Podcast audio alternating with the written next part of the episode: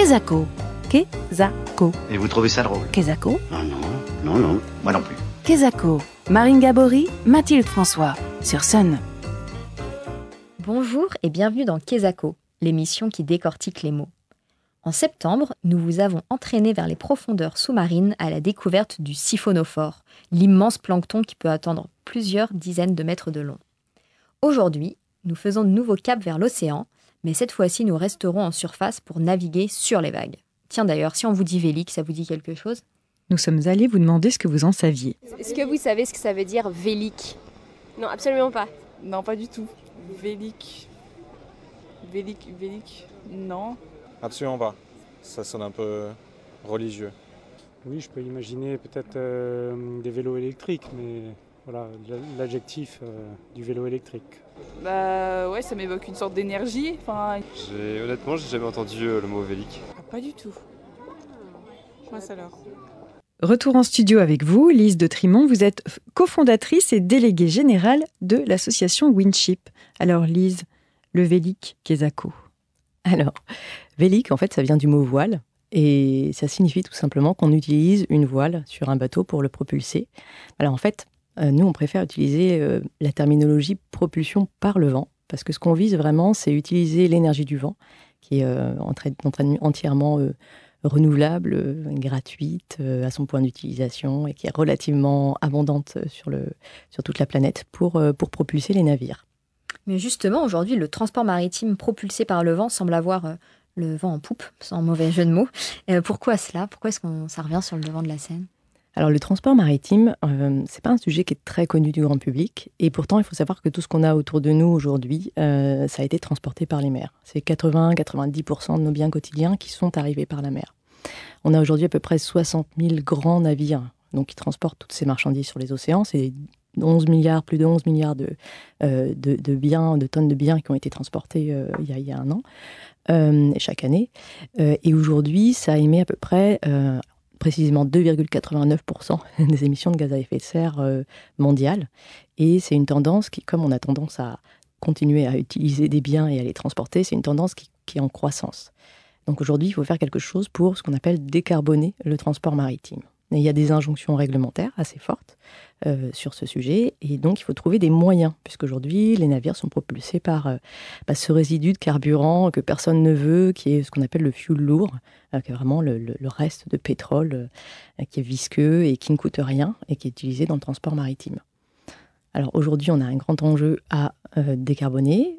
Le, on va dire le, le grand, la grande cible aujourd'hui, c'est de trouver des carburants alternatifs. Donc, essayer de remplacer le pétrole par d'autres carburants qui seront plus propres. Simplement, ces carburants-là, on est en train de réfléchir aujourd'hui à comment les produire, lesquels seraient les meilleurs. On n'a pas une solution magique. Et par contre, ce qui existe aujourd'hui et qui est utilisé depuis 7000 ans dans la marine, c'est l'énergie du vent. Donc, c'est une sorte de bon sens et de raisonnement qui est de se dire, soyons sobres aussi euh, et essayons de réutiliser au maximum cette énergie qui est disponible. Bah, comme vous venez de le dire, Lise, justement, euh, finalement, quand on parle du transport propulsé par la voile, on pense effectivement à des modes de commerce plutôt très très anciens. Alors finalement, c'est quoi les, innovations dans le domaine hein? Alors c'est vrai qu'on a en tête un peu les grands clippers euh, et, depuis une centaine d'années, euh, on n'a plus de marine marchande à voile. Il se trouve que depuis quelques années maintenant, on a un renouveau de, de, ces voiles, mais avec des formats différents. Euh, beaucoup plus innovants, avec des formes d'ailes, donc qui empruntent à l'aéronautique.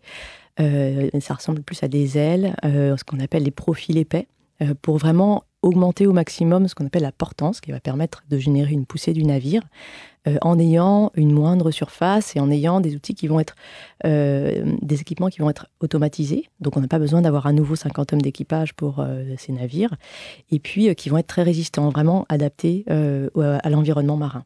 Donc c'est tout un, panel d'innovation. On a euh, cinq euh, catégories différentes avec euh, des kites, des profils épais, des profils fins, des, ce qu'on appelle des rotors, qui sont des sortes de tubes métalliques qui sont mis en rotation, qui sont développés aujourd'hui de par le monde avec une forte concentration notamment de ces solutions en France. Et est-ce que c'est adaptable sur euh, les bateaux de marine marchande qui existent aujourd'hui ou est-ce qu'il va falloir construire de nouveaux bateaux? C'est une très bonne question. Aujourd'hui, on a 60 000 navires et on ne va pas tous les envoyer à la casse parce que ce serait pas, ça n'aurait pas de sens non plus euh, en termes environnemental et financiers. Donc il faut pouvoir équiper ces navires avec ces systèmes de voiles, d'ailes et de kites et c'est ce qui se passe aujourd'hui. Alors on a un petit nombre, je vous l'annonce, mais on a 24 très grands navires de charge qui sont équipés avec des systèmes, donc des navires qui étaient déjà existants, euh, et ça représente un million de tonnes poids lourds, ce qui est une mesure qu'on utilise aujourd'hui euh, dans la marine. Donc c'est déjà euh, un premier pas et c'est extrêmement important. Et puis on a des nouveaux navires qui vont, vont, eux être complètement optimisés pour utiliser ces voiles et donc qui vont pouvoir même être propulsés principalement par la voile. Quand je vous parle des navires existants, en fait, c'est un appui à la propulsion qui est généré par la voile. Euh, là, on va avoir des nouveaux navires avec une propulsion principale par la voile. Et ça, c'est extrêmement ambitieux en termes de décarbonation.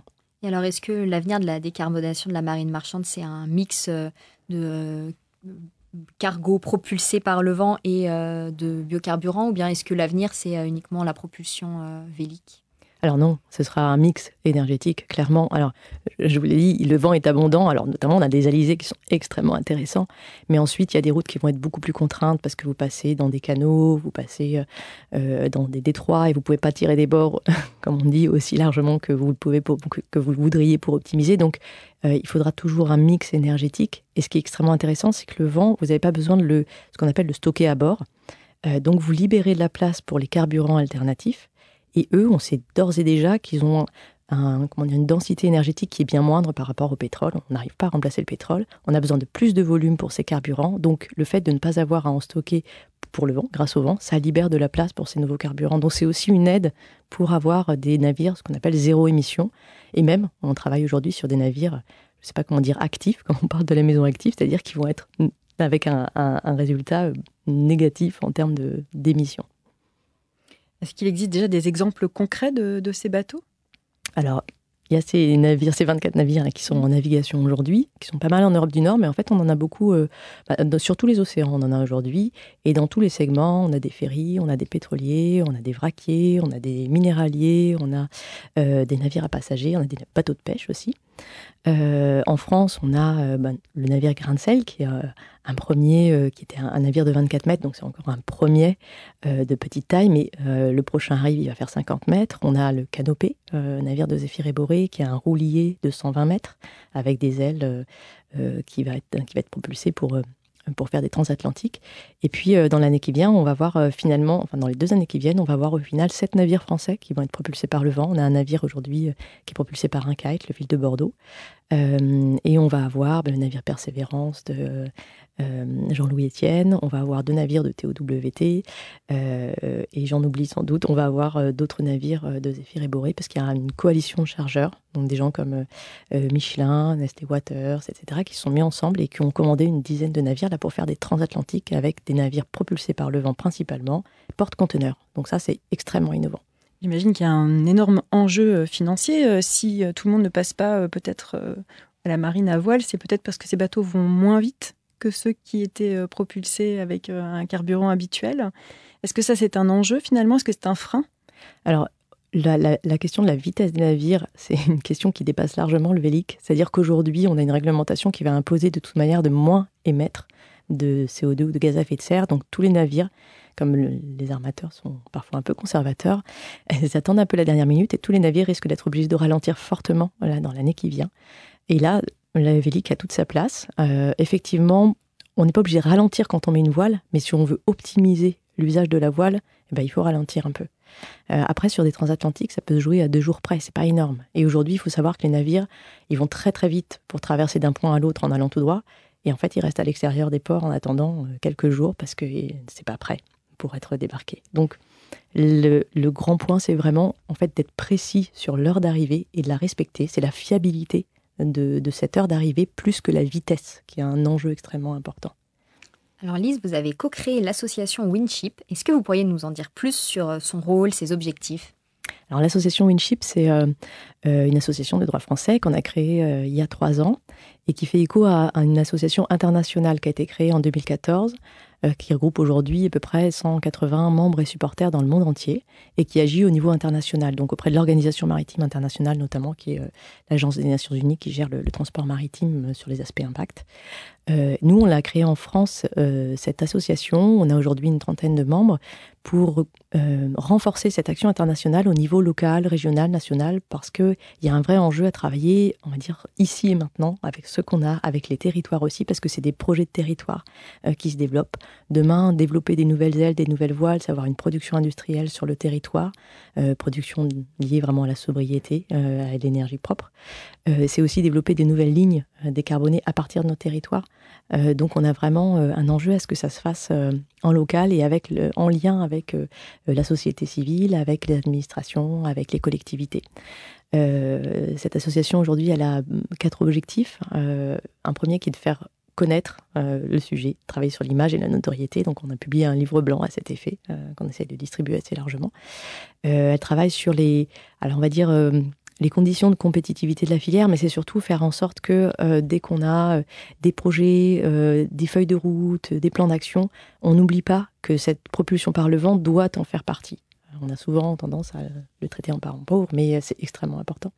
on travaille à développer des projets qui vont faire avancer collectivement toute la filière. Et là, on a un projet de formation des marins, puisque on l'a dit tout à l'heure, ça fait 100 ans que dans la marine marchande, il n'y a plus de propulsion par le vent. Il faut former à nouveau les marins même si les systèmes vont être automatisés, il faut quand même appuyer euh, la, connaissance. Et puis un dernier qui est d'essayer d'aider les nouveaux arrivants dans ce secteur à, aller plus vite, parce qu'on a vraiment ben, un enjeu, on le sait bien, planétaire à, accélérer sur euh, la décarbonation de, ce transport. Une petite question euh, pour terminer, Lise. Est-ce que les, bateaux de tourisme, les bateaux de croisière sont aussi concernés par, par ce changement, par cette transition? Bah, tout à fait. Euh, on a euh, d'ailleurs sur le, territoire là une entreprise que sont les Chantiers de l'Atlantique qui développe euh, une proposition de navire propre avec vraiment une croisière et une propulsion principale par le vent. Euh, mais encore plus concrètement, on a aujourd'hui euh, des petites euh, entreprises qui proposent des traversées propulsées par le vent. On a Ilien, par exemple, qui fait bombe l'île avec un, catamaran, 80 personnes à bord.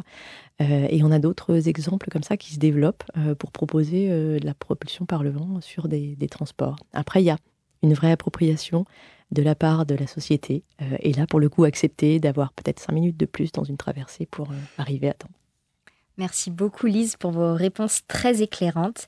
Et terminons cet épisode de Kezako en restant près des bords de mer avec le groupe d'indie pop britannique The Cooks et leur titre de Seaside sorti en 2006 sur leur album Inside In, Inside Out. Qui sait, peut-être que vous aussi vous êtes tombé amoureux près du bord de mer. The Seaside, c'est tout de suite sur Sun. You want to go to the seaside? I'm not trying to say that everybody wants to go. I fell in love at the seaside. I handle my charm with time and sleight of hand.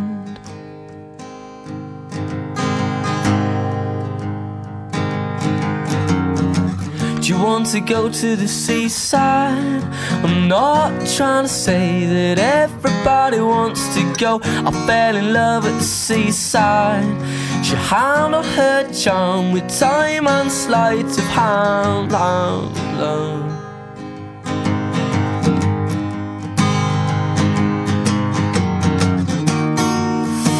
But I'm just trying to love you any kind of way. But I find it hard to love you, girl, when you're far away. Away.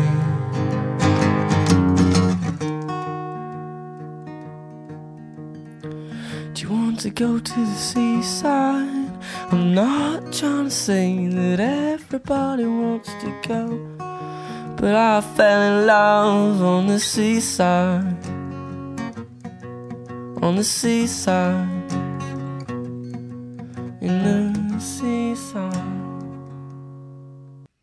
Voilà, Kezako, c'est terminé pour aujourd'hui. Mais promis, on se retrouve dans 15 jours avec un nouveau mot à tourner, à retourner et à décortiquer. D'ici là, bon vent, mat l'auditeur et mat l'auditrice de Sun. Kezako, en replay et en podcast sur mysun et le sonunique.com.